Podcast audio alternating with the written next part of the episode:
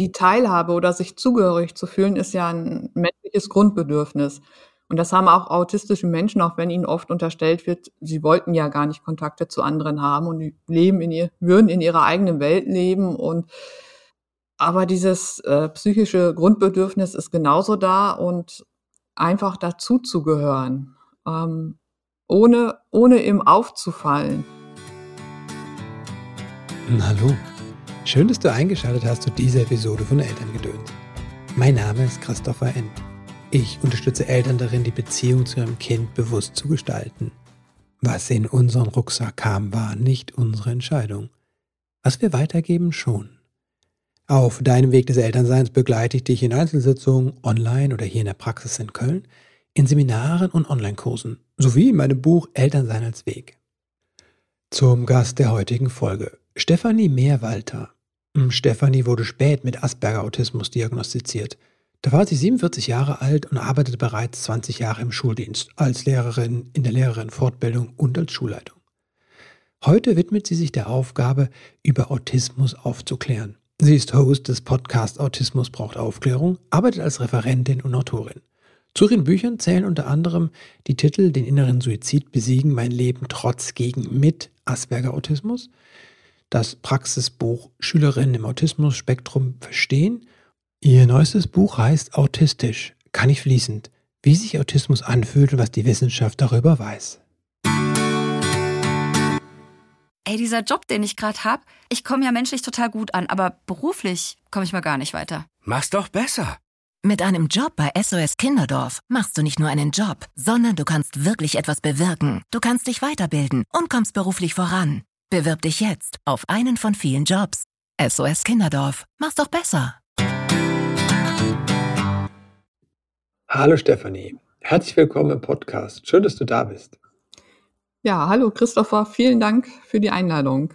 Ja, sehr gerne. Du hast sehr spät eine Diagnose bekommen, Asperger-Autismus. Wie war das für dich in dem Moment? Du schreibst ja ein bisschen ein Buch, aber vielleicht für die, die das Buch noch nicht gelesen haben. Ähm, das war zwiespältig. Mhm. Erstmal war ich total erleichtert, dass die dass ich die Diagnostik durchlaufen hatte und dass ich ein Ergebnis hatte, das auch eindeutig war. Ähm, war erleichtert, dass ich jetzt äh, einen Grund hatte oder ein, die Ursache kannte für, ähm, ja, für mein Anderssein, für die Probleme, die ich habe, mhm. dass es da also auch einen handfesten Grund gibt. Und auf der anderen Seite war mir total schwindelig und habe ich auch Angst gehabt, was bedeutet das jetzt? Mhm weil ich ja äh, aus der Schule auch eben kannte, so ne, die, die Einteilung in die in Anführungszeichen normalen. Und jetzt hatte ich die Seite gewechselt und war zu den ja nicht normalen gewechselt, die die die eben anders sind. Und das war jetzt offiziell bestätigt, zertifiziert sozusagen. Und das ähm, bereitete mir gleichzeitig auch ähm, Angst. Also es war mhm. beides. Mhm. Erleichterung und Angst, was das jetzt für mich bedeutet. Wie war das Leben vor der Diagnose? Das Leben vor der Diagnose war unglaublich anstrengend. Ähm, ich okay. war ja, habe das ja schon gespürt, dass ich äh, irgendwie anders bin, als mhm. ich noch ähm, schon als Kind, als mhm. als Schülerin. Und ähm, auch im, im Studium. Und ich hatte gehofft, wenn ich das, äh, wenn ich Lehramt studiere, dann werde ich so wie meine LehrerInnen und dann mhm. fällt das alles weg, dann werde ich normal in Anführungszeichen. Das passierte aber nicht.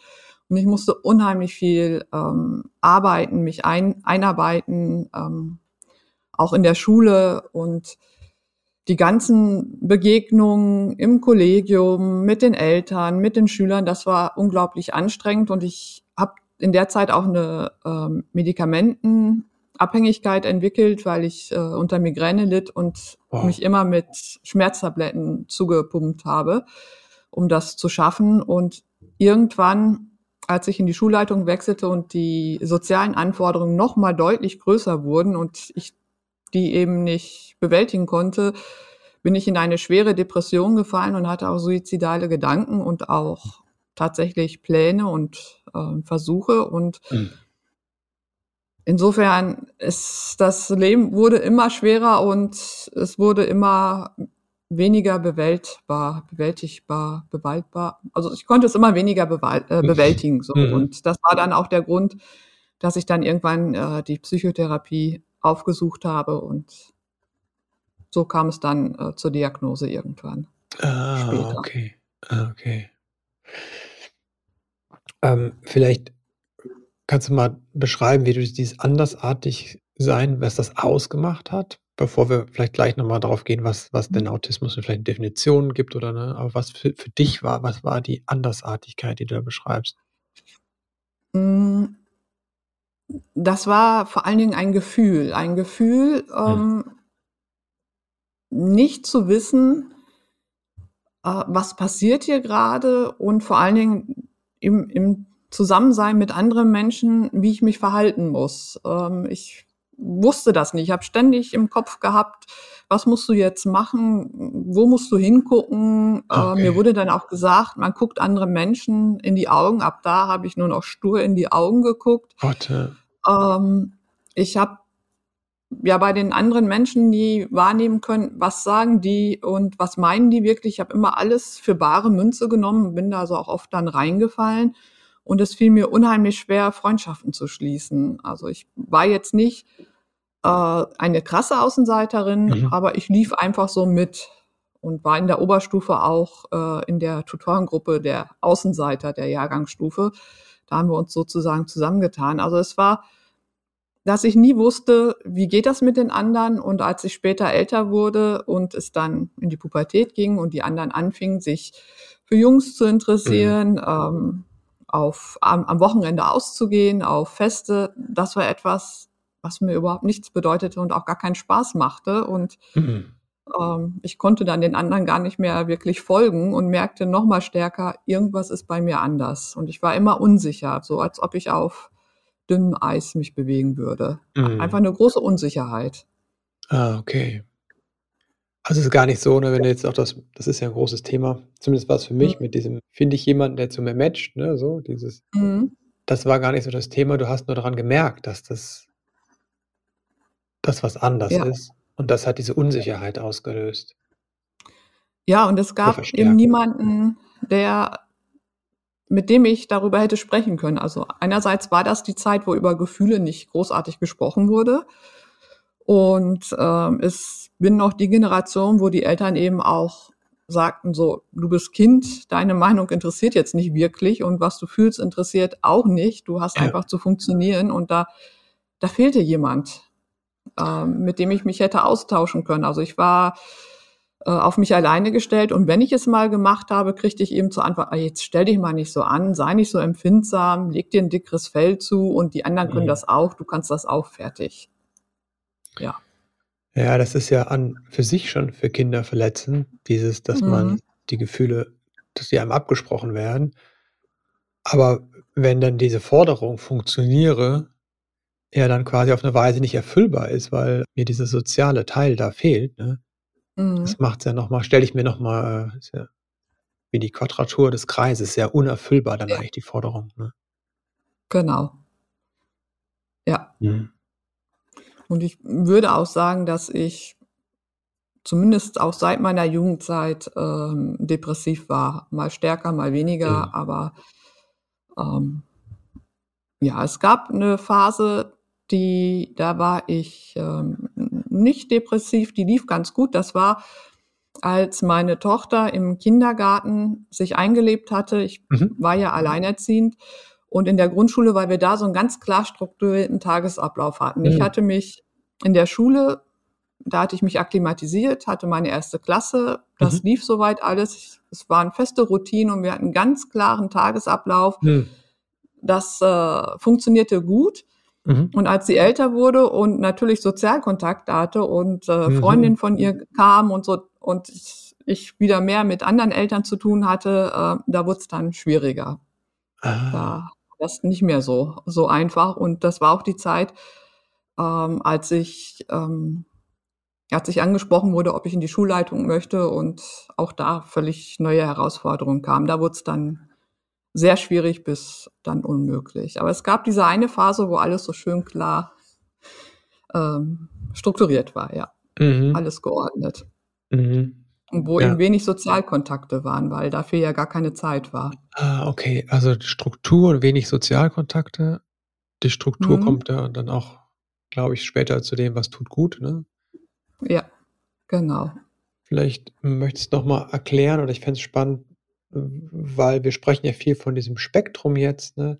Von mhm. Autismus und auch vielen anderen Dingen, die wir als Spektrum versuchen zu begreifen. Und gleichzeitig gibt es ja in unseren Köpfen über diese Kategorien, die du ja auch beschreibst. Mhm. Du schreibst in deinem Buch auch nochmal sehr ausführlich, ne, Vor- und Nachteile von diesem ganzen, ja. auch von dem, von dem Spektrumgedanken, dass das auch jetzt nicht nur Positives hat, sondern auch mhm. äh, bestimmte Dinge daraus folgen. Aber vielleicht könntest du mal beschreiben, wie oder wie könnte man so ein Spektrum definieren? Was ist denn noch, was gehört denn dazu und was ist auch diese mhm. Bandbreite, die sich dann da auftut? Ja.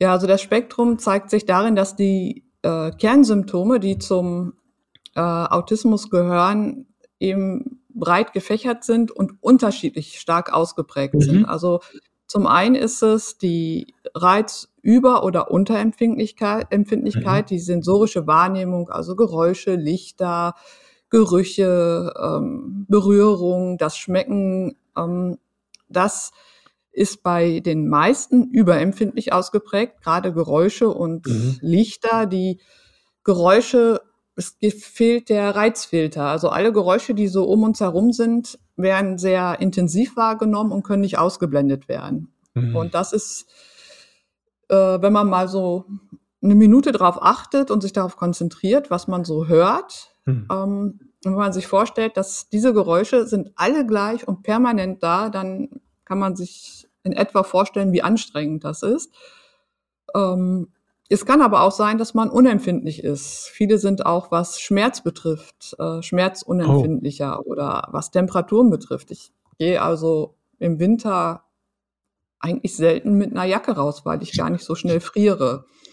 Ähm, das sind Auffälligkeiten und die sind auch äh, sehr belastend, weil das einfach Stress bedeutet. Ah, okay. Stress mhm. ist, das wirkt dann wie bei allen anderen Menschen auch. Mhm. Ähm, ein zweites Symptom, das sind die Schwierigkeiten in der sozialen Interaktion und Kommunikation. Ähm, das ist einfach diese Unsicherheit, wie gehe ich mit anderen Menschen um und die resultiert, resultiert daraus, dass es uns schwerfällt, die Mimik und Gestik des anderen zu lesen.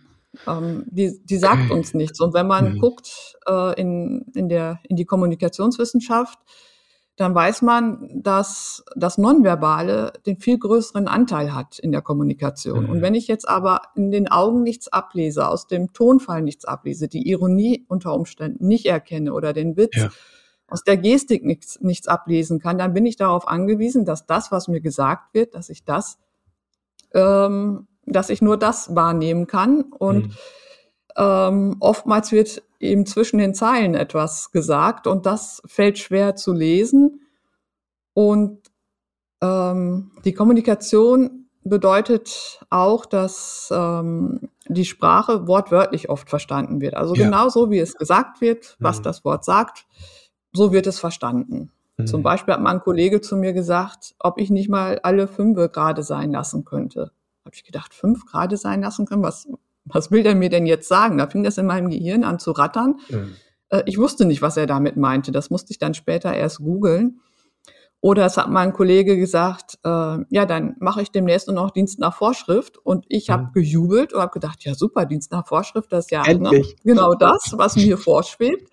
Und er meinte damit, nachdem ich gegoogelt hatte, oh, er wird jetzt äh, sich nicht mehr weiter darüber hinaus engagieren oder ne, mhm. wird, wird also, es war negativ gemeint und nicht, wie ich ja. dachte, oh, sehr schön. Das mhm. sind so Schwierigkeiten, die einfach auftauchen. Mhm. Und andere Menschen, äh, nicht autistische Menschen, die können ja diese ganzen Zeichen intuitiv lesen und erfassen. Mhm. Und die suchen aber auch danach bei uns. Und wenn ich ah. keine Gestik zeige und keine Mimik zeige oder nur ganz eingeschränkt, mhm. fängt das nicht autistische Gehirn an, da was zu lesen, zu interpretieren, was gar nicht da ist. Mhm. Und das macht die Kommunikation eben so wahnsinnig schwierig zwischen autistischen und nicht autistischen Menschen. Mhm. Mhm. Das ist ein großer Bereich und ähm, ein dritter Bereich der Kernsymptome sind so, wie es so schön heißt, repetitive ähm, Wiederholungen. Das sind ist mhm. meiner Meinung nach eher das, was man als Stimming bezeichnen würde. Also Sachen, die man immer wieder macht, mhm. äh, so mit den Händen irgendwie zugange sein äh, oder sich vor und zurück bewegen. Mhm. Ähm, das sind Dinge, das äh, wird als Stimming bezeichnet. Das tritt nämlich vermehrt dann auf, wenn ähm, wenn der Stresslevel zu groß wird, wenn ah. das Umfeld zu anstrengend wird, also wenn ich nervöser werde, weil mhm. die Reize da sind oder ich nicht weiß, was mein Gegenüber von mir wird, dann fange ich damit an. Und das machen auch nicht autistische Menschen, nur die kommen nicht so schnell in solche Situationen. Mhm. Ja. Ähm, und zu diesem Bereich gehören dann eben auch das Festhalten an, an Routinen. Ah. Ähm, es ist ganz fürchterlich, wenn Routinen durchbrochen werden weil diese Routinen einfach Sicherheit geben. Ne? Ich ja. weiß, was passiert, was mhm. auf mich zukommt mhm. und ich kann damit umgehen und dann weiß ich, ich kann die Situation bewältigen und wenn das nicht der Fall ist und ich nicht weiß, was passiert, das bedeutet eine riesige Verunsicherung und mhm. deshalb sind so Routinen und Rituale wichtig. Die können auch natürlich einschränken, mhm. wenn ich da nicht flexibel bin, aber die helfen in diesem in dieser Welt, die als so chaotisch und unvorhersehbar wahrgenommen wird, einfach, das sind so Pflöcke, an denen ich mich festhalten kann. Mhm, mh. Und das sind jetzt so die Kernsymptome, die sind aber bei jedem ganz unterschiedlich ausgeprägt. Ja. Und deshalb gibt es so ein wahnsinnig breites Spektrum. Und hinzu kommt natürlich, dass auch autistische Menschen, genau wie nicht autistische Menschen, ähm, zusätzliche Einschränkungen haben können, ähm, mhm. Lernbehinderung oder körperliche Behinderung, ähm, ein, können eine Hochbegabung haben oder äh, eine Inselbegabung. Das ist mhm. allerdings äh, sehr selten. Das ist nicht der, der Normalfall. Ähm, und so gibt es ein ganz breites Spektrum. Mhm. Das ist ja das, das was man das so, aus. Hm? Das ist ja das, was man so mittlerweile als klassischen Asperger-Autismus im Kopf hat, dass halt diese sozial eingeschränkt, mhm. in der Kommunikation auch noch eingeschränkt und dann plus eine Inselbegabung oder eine Hochbegabung. Aber du ja. sagst, das ist nicht eigentlich der Idealtyp, ist ja ein komisches Wort, ne? Aber nee, das, das ist es nicht. Das ist ja. das, was ähm, so in den Medien produziert ja. worden ist, dieses mhm. Bild mit der Inselbegabung, der autistische Mensch, der im IT-Bereich so stark begabt ist, so eher so als mhm. fast Roboter äh, ähnlich, der mhm. Sachen runterrattern kann, der hochbegabt ist. Mhm. Ähm, aber da fallen halt die anderen autistischen Menschen raus. Mhm. Und ähm, es fallen auch dann die nonverbalen autistischen Menschen raus. Das ist ja auch noch äh, ein Punkt die Sprachverzögerung in der Sprach- oder die Verzögerung in der Sprachentwicklung, ah, okay. die äh, bei ehemals äh, Asperger-Autisten vorhanden ist, aber mhm. äh, eben nicht dazu führte, dass sie nonverbal wurden und im frühkindlichen Autismus, äh, dass sie eher nonverbal sind, was aber nicht heißt, dass sie nicht intelligent sind. Nur mhm. wurde den, diesen Kindern oft unterstellt, ja, wenn die nicht sprechen können, dann ist auch im, im Kopf nicht viel, dann ist auch im Gehirn nichts. Und inzwischen gibt es aber doch vermehrt nonverbale Autisten, die zeigen, was äh, wie ihre Gedankenwelt ist und äh, eben zeigen, wie sie unterschätzt werden. Was heißt nonverbal? Nonverbal, die sprechen nicht. Die sprechen nicht. Also auch äh, genau. lernen auch nie quasi das Sprechen. Nee, es kann sein, dass sie, äh, das ist kein, ähm, das ist keine organische ja. ähm, nee, mhm. Schwierigkeit. Mhm. Also es kann sein, dass sie sogar viel gesprochen haben und auf einmal stumm werden. Okay. Oder gar nicht gesprochen haben und später anfangen zu sprechen. Und da mhm. gibt es unterschiedliche Gründe und es gibt von einem Franzosen ist das ein ganz wunderbares Buch, in dem er das als Erwachsener beschreibt, wie er als Kind entschlossen hat, ich spreche nicht mehr, weil das ist sinnlos. Ah. Er sah keinen Sinn darin zu sprechen. Mhm. Ähm, Dinge zu sagen und hat es dann auch nicht gemacht. Er hat sich dann von der Außenwelt sozusagen abgekoppelt und irgendwann hat er erkannt, na ja, manchmal ist es vielleicht doch sinnvoll, was zu sagen, um mhm. äh, Dinge zu erreichen. Und dann erst hat er wieder angefangen zu sprechen. Also es kann auch sowas dahinter liegen, mhm. dahinter stehen. Also ja, verständlich, ne? Wenn da mhm. muss man ja muss man genau hingucken. Ja. Ja, wenn ich als Kind die Erfahrung mache, dass dass ich die nicht verstehe, die mich nicht verstehen, ne, dann ist das ja, dann Mhm. denke ich irgendwann, dann lasse ich das sein, ne? Dann ist es vielleicht die, au- die Anstrengung nicht wert und führt mir zu mehr Missverständnissen, ne? Mhm. Mhm. Ja. Ja, ähm, wenn du es teilen möchtest, wie war das für dich als Kind? Wo bist du vielleicht auch unterstützt worden und wo nicht? Ähm, also so eine Sprachentwicklungsverzögerung kann ich mich nicht dran erinnern, Mhm. dass ich die gehabt hätte. Ähm, Mhm. Haben meine Eltern auch nie was gesagt. Also ich hatte das Glück, ich bin äh, auf dem Land groß geworden, im Mhm. Emsland. Da gab's nix. Also da die Reize waren ganz gering. Mhm. Und äh, meine Eltern führten auch ein sehr zurückgezogenes Leben. Also Mhm. da, da gab es keine großen Außenkontakte mit Mhm. anderen Menschen. Also insofern, äh, das war natürlich für mich gut. Da gab es Mhm. keine Reizüberflutung. Äh. Mhm. und in der Schule, also ich war immer äh, jemand, die sehr gerne gelernt hat. Mir Mhm. hat das Spaß gemacht. Ich wollte immer mehr wissen. Mhm. Und in der Schule war eben der Frontalunterricht noch ganz klassisch und ich bin Mhm. später auf ein äh, privates katholisches Gymnasium gekommen. Das war eben das einzige da bei uns in der Gegend. Und das lief alles recht gesittet ab. Also ne, Frontalunterricht, überwiegend ruhig. Und das kam mir zugute.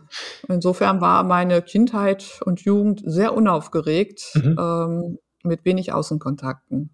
Mhm. Und von daher, aber Unterstützung, ähm, dass meine Eltern erkannt hätten, Mhm. was, wie es ist. Und ich glaube ja auch, dass es ist ja genetisch bedingt und ich Mhm. erkenne auch äh, inzwischen, wo das wohl herkommen könnte. Aber es war eben damals kein Thema. Und äh, meine Eltern haben ebenso schon als Kinder gelitten darunter. Und Okay. es ist eben auch kein Zufall, dass sie keine Sozialkontakte großartig hatten. Ähm, wir haben eben nicht darüber gesprochen, dass es schwer ist und ähm, dass es auch anders sein kann. Ja, es war mein Und erster er Gedanke, als du es erzählt hattest, von dem, dass sie so zurückgelebt, äh, gezogen Mhm. gelebt hat, dachte ich, ja, ist eine Parallele da. Ja, genau. Habt ihr euch, haben sie von ihrer Kindheit erzählt? Meine Eltern? Ja, Oder- weil du so sagtest, sie haben auch schon drunter gelitten. Also das äh, kann ich nur im Nachhinein rekonstruieren, Mhm. ja. Also mein Vater hat nicht viel von seiner Kindheit Mhm. erzählt, aber meine Mutter hat äh, sehr viel darüber erzählt Okay. und dann konnte ich, kann ich das jetzt im Nachhinein ähm, Mhm. rekonstruieren und Mhm. ähm, Mhm. aber sonst ähm, nee, konnten es eben nicht, nicht einordnen, was, was das Problem ist. Ja, ja. Ja.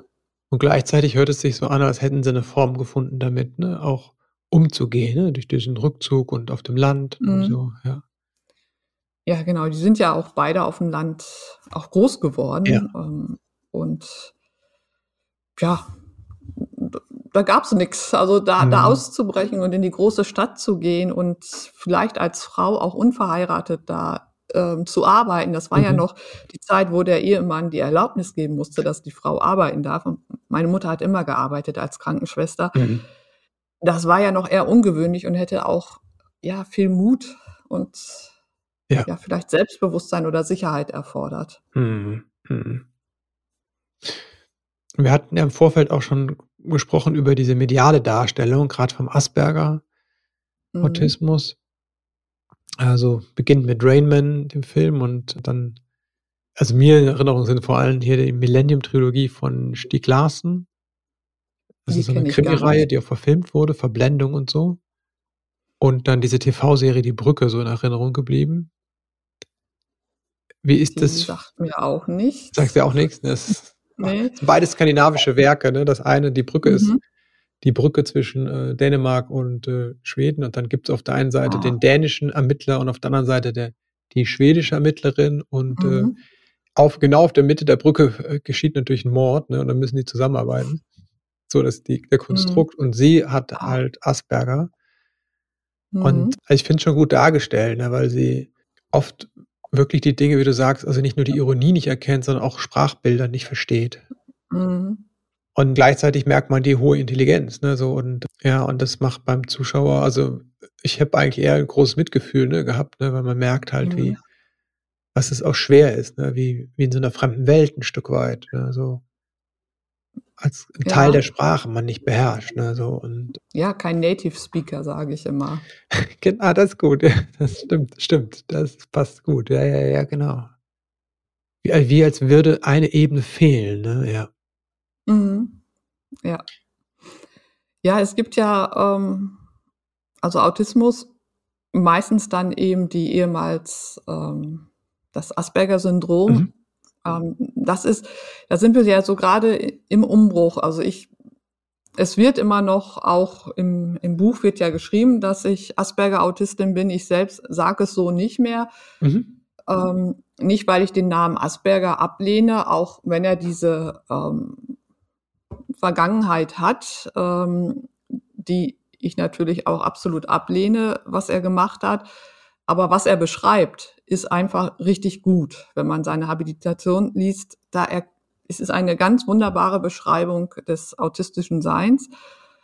Ähm, und wenn man das in, in den Filmen sieht, das taucht ja, also vor allen Dingen in Krimiserien, ist ja in vielen inzwischen, ohne dass es gesagt wird, dass derjenige autistisch ist, werden aber äh, Ermittler dargestellt, die ganz diesem, mhm. ähm, diesem Klischee oder auch nicht Klischee, also die das äh, dem entsprechen sollen. Und es gibt auch diese Serie Ella Schön, mhm. wo eine Frau eben Autistin ist, wo ganz viele Klischees bedient werden und wo auch äh, einiges falsch dargestellt ist aber wo ich auch zum Teil mich wiedergefunden habe. Ah. Nämlich, wenn sie an einer Stelle mal, also ihr Stimming ist so mit dem Tischtennisball immer gegen die Wand zu schlagen alleine, um, um mhm. sich abzureagieren. Und da steht sie irgendwann und sagt dann zu ihrer Freundin, ich möchte doch nur normal sein. Und mhm. dieses, ähm, da, das war für mich äh, total bewegend, weil mhm genau das das Gefühl ist. Ich will doch einfach nur normal sein. Ich will doch gar nicht auffallen. Ich, ich möchte einfach nur so sein wie ihr. Und da sind in der Serie so ein paar Momente, die, die das, die diesen, diese innere Zerrissenheit äh, und auch das Leiden ähm, ganz gut darstellen, trotz der vielen Klischees. Das Stimming mhm. beispielsweise wird da als Zwang dargestellt, der auf eine frühkindliche Traumatisierung zurückgeführt wird. Das ist einfach falsch mhm. beispielsweise. Aber auch da wird am Ende dieser Folge gezeigt, wie ähm, ihr Stimming ist so, ähm, als ob sie Klavier spielen würde, ne, man mit den mhm. Fingern die Bewegungen macht. Mhm. Und am Ende machen ihre Freunde das mit und auf einmal ist es normal, ist es, fällt es nicht mehr auf. Und das fand ich total klasse, auch wenn das vorher alles äh, ziemlich schräg war, aber mhm. da wurde gezeigt, wenn andere das mitmachen, dann ist das auf einmal nichts mehr was auffällt oder was Besonderes und dann ist es, ist es gut. Also ich bin bei diesen Filmen immer hin und her mhm. gerissen und weiß natürlich auch, dass vieles eben so dargestellt werden muss, weil, weil es ja auch der Dramaturgie geschuldet ist. Sonst wäre es vielleicht auch ähm, eben uninteressant. Irgendwo müssen ja die Charaktere ähm, was aussagen. Mhm. Und von daher, ähm, es gab eine, äh, eine Serie im, im ZDF, vor ein oder zwei Jahren.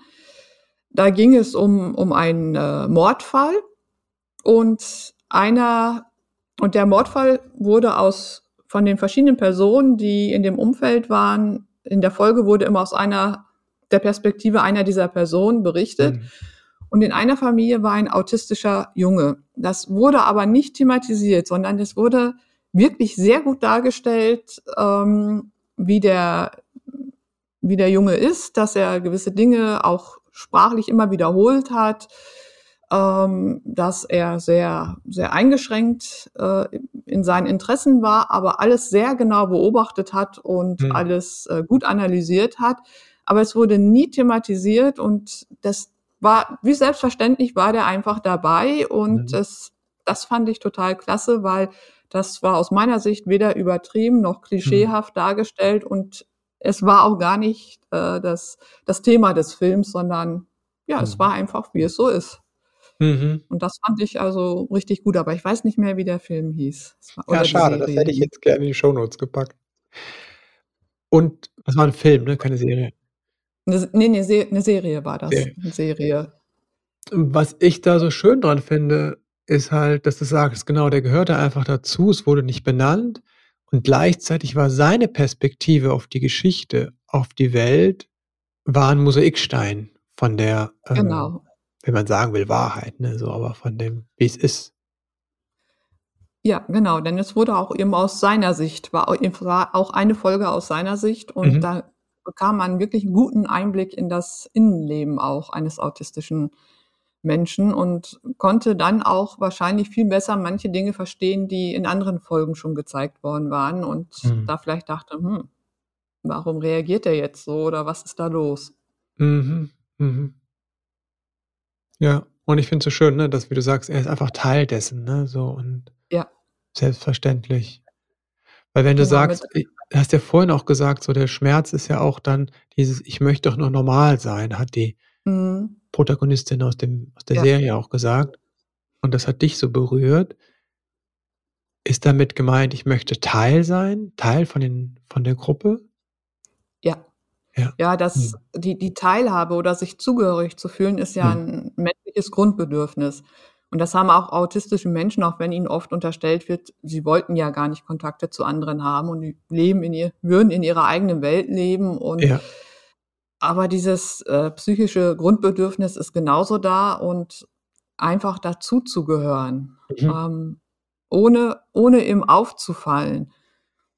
Und viele fangen ja dann an zu maskieren, versuchen also das, was auffällig ist, zu verstecken und Ja. können das, äh, auch über 'n gewissen Zeitraum Mhm. mal in einer Begegnung oder bei der Arbeit, sind aber danach komplett fertig Ja. und können dann gar nichts mehr. Also, der Tag ist dann gelaufen Wow. weil das enorm Energie kostet und das, äh, auf Dauer ja auch nicht für die Gesundheit, die psychische Gesundheit gut ist, wenn man Mhm. sich immer, ähm, hinter einer Maske verstecken muss und nicht, äh, Mhm. so sein darf, wie man ist. Und in dem Film ist eben das Schöne auch, dass, ähm, nicht nur die Perspektive des Jungen gezeigt wird, sondern auch, welche Schwierigkeiten da dann dieses andere autistische Sein in einem Familienleben mit sich bringt. Mhm. Ähm, dass halt auch die Eltern ja nicht immer ihr Kind verstehen und, Mhm. ähm, wo es da zu, ja, Konflikten kommt und dass der Vater so große Schwierigkeiten hat, ähm, seinen Sohn überhaupt so zu akzeptieren, wie er ist, weil er eben Mhm. ganz anders ist als er selbst. Ähm, Mhm. das ja, das fand ich gelungen. Bevor wir gleich noch mal auf dieses Thema Eltern kommen, ne, das ist ja 'n Mhm. Elternpodcast, insofern glaube ich, interessiert das viele. Würde mich einfach noch interessieren, was braucht es, damit, äh, Menschen mit 'ner Autismusdiagnose oder aus dem Spektrum dazu das Gefühl haben, sie sind gehören dazu? Ähm, dass ihnen das hat, ähm, Carl Rogers, Mhm. äh, mal gesagt über seine Klienten, ihnen gestatten zu sein. Mhm. So, dass man ihnen gestattet oder dass man uns gestattet, so zu sein, wie wir sind, dass uns eben nicht rückgespiegelt wird: „Du bist falsch“ oder Mhm. „Deine Wahrnehmung ist falsch“, ähm, „Du bist nicht richtig“, „Du musst dich anpassen, damit du reinpasst“ und, ähm im Grunde genommen ist das ein empathisches Verstehen und den Mhm. anderen Menschen so annehmen, wie er ist und selbst reflektieren, ähm, dass ja zu einer zu einem Dialog oder einer Kommunikation ja auch immer beide Seiten gehören. Ja. Ähm, also, ich als nicht autistischer Mensch dann, ähm, trage meinen Teil genauso bei und habe trage auch die Verantwortung und muss eben auch reflektieren, dass das, was ich vielleicht auf den anderen projiziere, dass das gar nicht so ist. Also, dass ich nicht nach etwas suche, was er gar nicht ausgesagt hat, sondern dass ich auch lerne, okay, Mhm. der andere, äh, ist in der in der Kommunikation anders, kommuniziert anders und ich muss mich da genauso drauf einlassen, dass das keine Mhm. Einbahnstraße ist. Aber das Wichtigste ist Empathie und sich darauf einlassen und dem Menschen auch glauben. Wenn Mhm. jemand sagt: „Es ist hier zu laut“ oder „Ich kann das jetzt nicht mehr“ oder in der Schule, ähm, dass an einem Tag etwas möglich ist, weil die Energie noch da ist und am Ja. nächsten Tag ist das Gleiche nicht mehr möglich, dass es dann nicht heißt: „Ja, gestern hast du das noch gekonnt, jetzt stell dich mal nicht so an“, sondern dass dann wirklich glauben, der andere will sich jetzt nicht drücken, sondern der kann tatsächlich nicht mehr. Und dann Ah, finden ja. sich auch Mhm. dann kommt es von alleine, dass geguckt wird: „Okay, was brauchst du jetzt? Was müssen wir Ja. verändern, ähm, damit es dir hier besser geht?“ Mhm. Ja, ich bin großer Freund von Rogers. Das finde ja, ich immer sehr berührend. Einfach. Mhm. Das. Mhm. Schule haben wir so ein bisschen angesprochen. Wie, wie ist das für Eltern? Was passiert in Familie? Was sind da die Herausforderungen auf beiden Seiten? Ähm, ja, Eltern merken meist recht früh, dass mhm. äh, ihr Kind anders ist, vor allen Dingen, wenn es Geschwisterkinder gibt, die, ja. die nicht autistisch sind. Ähm, viele Eltern, die eben nicht diagnostiziert sind, erkennen aber auch sich selbst wieder in ihren Kindern und erhalten dann auch selbst, nachdem ihre Kinder die Diagnose haben, erhalten haben, selbst die Diagnose. Ah. Ähm, und wenn Eltern nicht autistisch sind, aber das Kind ist autistisch, dann sind mhm. das ja zwei Welten, die da aufeinander prallen. Und ähm, ja, als ob sie zwei ganz verschiedene Sprachen sprechen würden. Und da braucht es für Eltern echt viel Geduld und ähm, Feinfühligkeit, um rauszufinden, wo jetzt die Probleme sind. Es kommt dann eben mhm. oft zu ähm, Ausbrüchen, die von außen aussehen wie ein Wutausbruch, ja. um sich schlagen, mitunter werden auch Eltern ähm, attackiert, gebissen mhm. oder getreten oder verbal beleidigt. Und das ist natürlich, wenn es dazu kommt, für Eltern eine, eine wahnsinnige Herausforderung. Ja. Ähm, das verletzt die Eltern natürlich auch und da zu erkennen, okay, das kommt jetzt, weil das Kind in der Situation überfordert ist. Das ist jetzt nicht gegen mich persönlich gerichtet, sondern das Kind ist gerät in einen sogenannten äh, Meltdown. Mhm ist in der totalen Überforderung und verliert die Kontrolle über sich. Das kann mhm. das in dem Moment gar nicht mehr steuern. Und da dann ruhig zu bleiben und äh, dem Kind zu signalisieren, ich bin bei dir. Mhm. Irgendwann beruhigt sich das Kind dann wieder und dann hinterher ähm, kann man, wenn das Kind alt genug ist, ähm, reflektieren, was war vorher passiert, wie, mhm. was war sozusagen, was war zu viel und gibt es vielleicht andere Formen dann? Ne? Ähm, das kann man das dann eventuell umlenken, dass es nicht zu diesen krassen Situationen kommt. Ja. Aber eben auch zu wissen, so wenn ich jetzt sage, so in fünf Minuten geht's los und jetzt kommt irgendwas dazwischen und es geht erst in sieben Minuten los, dass das schon für das Kind die Überforderung sein kann. Okay. Mama hat gesagt, in fünf Minuten geht's los ich bin mhm. jetzt fertig und es geht mhm. nicht los, weil Mama noch telefoniert oder sonst was mhm. äh, gewesen ist. Ähm, ja, dass man da auch an, sich an diese Strukturen ähm, auch wirklich halten muss. Das, ja. was man verspricht, muss man halten. Und das ist ähm, ja so ein Erwartungsmanagement hat das. Ach, wie heißt er jetzt noch? Äh, Markram, der ja äh, über den das, das, es das Buch gibt, der Junge, der zu viel fühlte sagte, dass was er als, der ist ja ein ganz bekannter ähm, Hirnwissenschaftler, der also mhm. über das Gehirn geforscht hat und einen autistischen Sohn hat und das selbst gar nicht erkannt hat. Mhm. Ähm, und sich damit Autismus viel, viel intensiver natürlich auseinandergesetzt hat, auch was so im Gehirn dann passiert. Ja. Der sagte, wir als Eltern haben, auch ich als Vater habe unheimlich viel falsch gemacht, weil ich das nicht wusste. Mhm. Und was hilft, ist dieses Erwartungsmanagement, äh, dass das, was das Kind erwartet, dass das eingehalten wird. Ah, und ja. was schon mal im Kopf habe, was mache ich, wenn das nicht so ist? Er macht mhm. das, machte das fest. Sie waren im Urlaub und ähm, in Italien und sind essen gegangen und der Junge freute sich, ich weiß nicht mehr, ob es die Pizza war oder die Spaghetti ja. Bolognese, freute sich riesig darauf, hatte aber die Erwartung, dass es genauso schmeckt wie zu Hause. Und das war ah. natürlich nicht der Fall. Und dann mhm.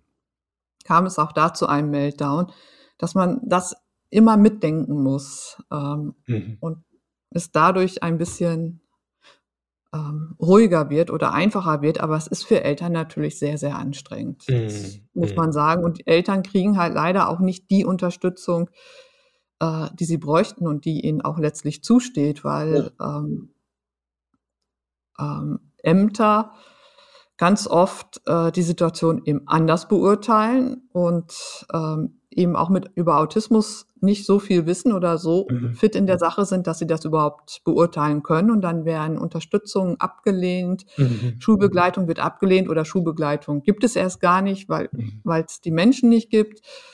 Ähm, und die müssen, das ist wie ein Kampf. Also wenn man mit Eltern spricht oder von ihnen die, äh, liest, ist das ein jeden Tag ein neuer Kampf mit, mhm. mit Behörden, mit der Schule, äh, um das Verhalten ihrer Kinder zu erklären, um die Unterstützung zu erhalten, die die Kinder benötigen. Und das ist unheimlich kräftezehrend. Also ja. so ein, da sagte auch mal eine Mutter, ich möchte doch einfach nur ein normales Familienleben, mhm. normal in Anführungszeichen, wo es diese, diesen ganzen Stress nicht gibt. Aber das, mhm. ähm, ja, es ist eben nicht so. Mhm. Danke dir, Stefanie. Danke für das Gespräch und für die vielen Inputs, aber auch danke für deine Arbeit, also dass du auch so offen damit umgehst und das Buch geschrieben hast ne, und das jetzt weitergibst im Podcast und an vielen Stellen, um dazu sensibilisieren und den Blick auf die Menschen einfach ein bisschen ja. weicher zu machen und mehr Verständnis reinzubringen. Vielen, vielen Dank dafür. Wo kann man sich mit dir vernetzen? Wo bist du im Netz zu erreichen? Äh, ich habe eine Webseite, mhm. Hm, Stefanie-mehr-walter.de, mhm. also einfach mein Name. Äh, da kann man auch Kontakt aufnehmen. Äh, da gibt es ein Kontaktfeld. Ich antworte auch, aber es kann auch mitunter Wochen oder Monate dauern, mhm. weil ähm, auch die digitale äh, Kommunikation strengt mich an. Und mit mhm. der Aufklärungsarbeit an sich bin ich schon an der Grenze meiner Kapazitäten, mhm. aber ich antworte, wenn, wenn Anfragen okay. kommen. Ja. Ich bin auch auf Facebook und Instagram, poste ja regelmäßig nicht immer mal wieder was oder mhm. reposte Sachen von anderen. Ja, der Podcast ist genannt worden und was ich inzwischen mache, äh, ich gehe zu Lesungen, wenn ich angefragt werde mhm. und ich gebe auch Seminare oder Workshops, Fortbildung vor allen Dingen an Schulen. Mhm. Und das mache ich soweit das mit meinen autistischen Möglichkeiten eben möglich ist. Also mhm. das mache ich nicht mehrmals in der Woche, das mache ich auch nicht jede Woche. Ich lege das dann so, dass dazwischen immer ähm, gute Erholungsphasen sind, weil sonst ja. könnte ich das nicht. Und ähm, ja, das ist so ein bisschen, du hast dich bedankt, dass ich das mache. Es ist für mich immer noch ein Stück weit auch die Rechtfertigung meines anderen Seins. Ich brauche das für okay. mich, mhm. dass ich eine Berechtigung habe, in dieser Welt zu sein und dass das eben sozusagen mein Auftrag ist. Mhm.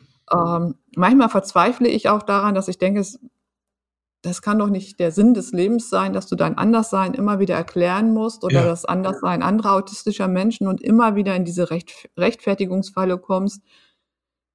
Ja, dann äh, wird falle ich auch schon mal in ein tiefes Loch, bis hin auch immer ja. noch zu suizidalen Gedanken, aber ich kann mich daraus befreien und ähm, kriege ja auch die Rückmeldung, wie wichtig das ist und dann, ja, es ist sozusagen mein, meine Sinn- oder Lebensaufgabe, aber eben auch als Rechtfertigung dafür, dass ich existiere. Also das ist so positiv und negativ beides.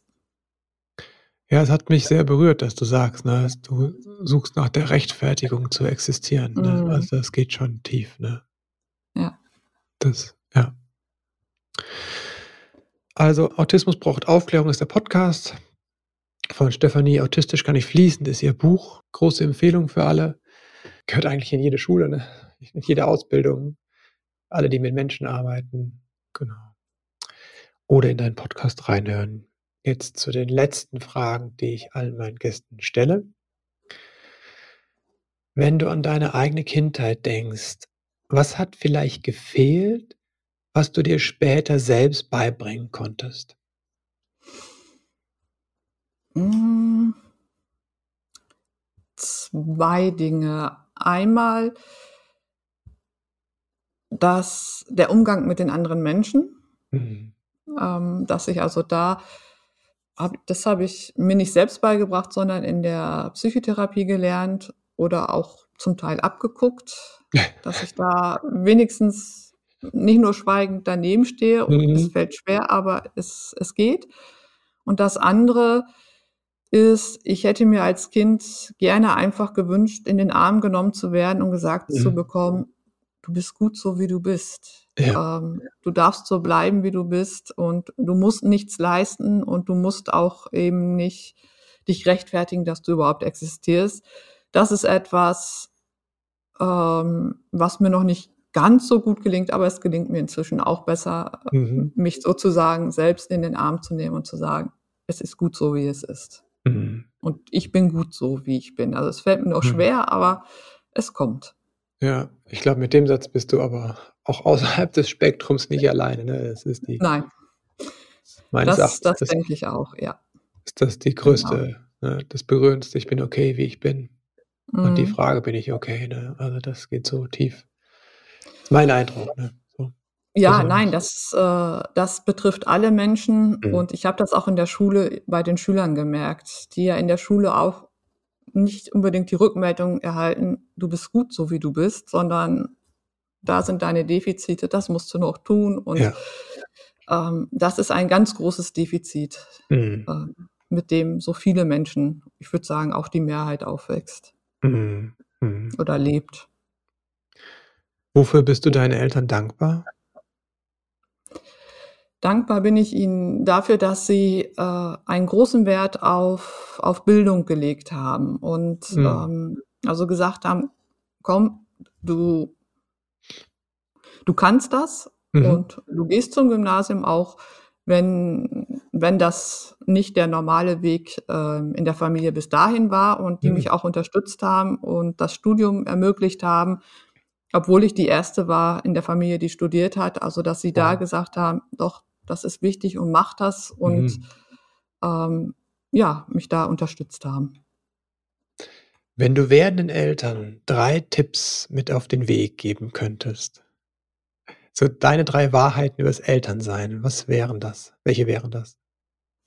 Ähm, die erste, klar, akzeptiere dein Kind so, wie es ist. Nimm es so an, wie es ist. Projiziere mhm. nicht irgendwelche Erwartungen. Habe ich selbst gemacht. Ich wollte, hätte das so schön gefunden, wenn mein Kind ein Musikinstrument gespielt hätte. Es war auch nicht untalentiert, aber sie hat sich trotzdem verweigert.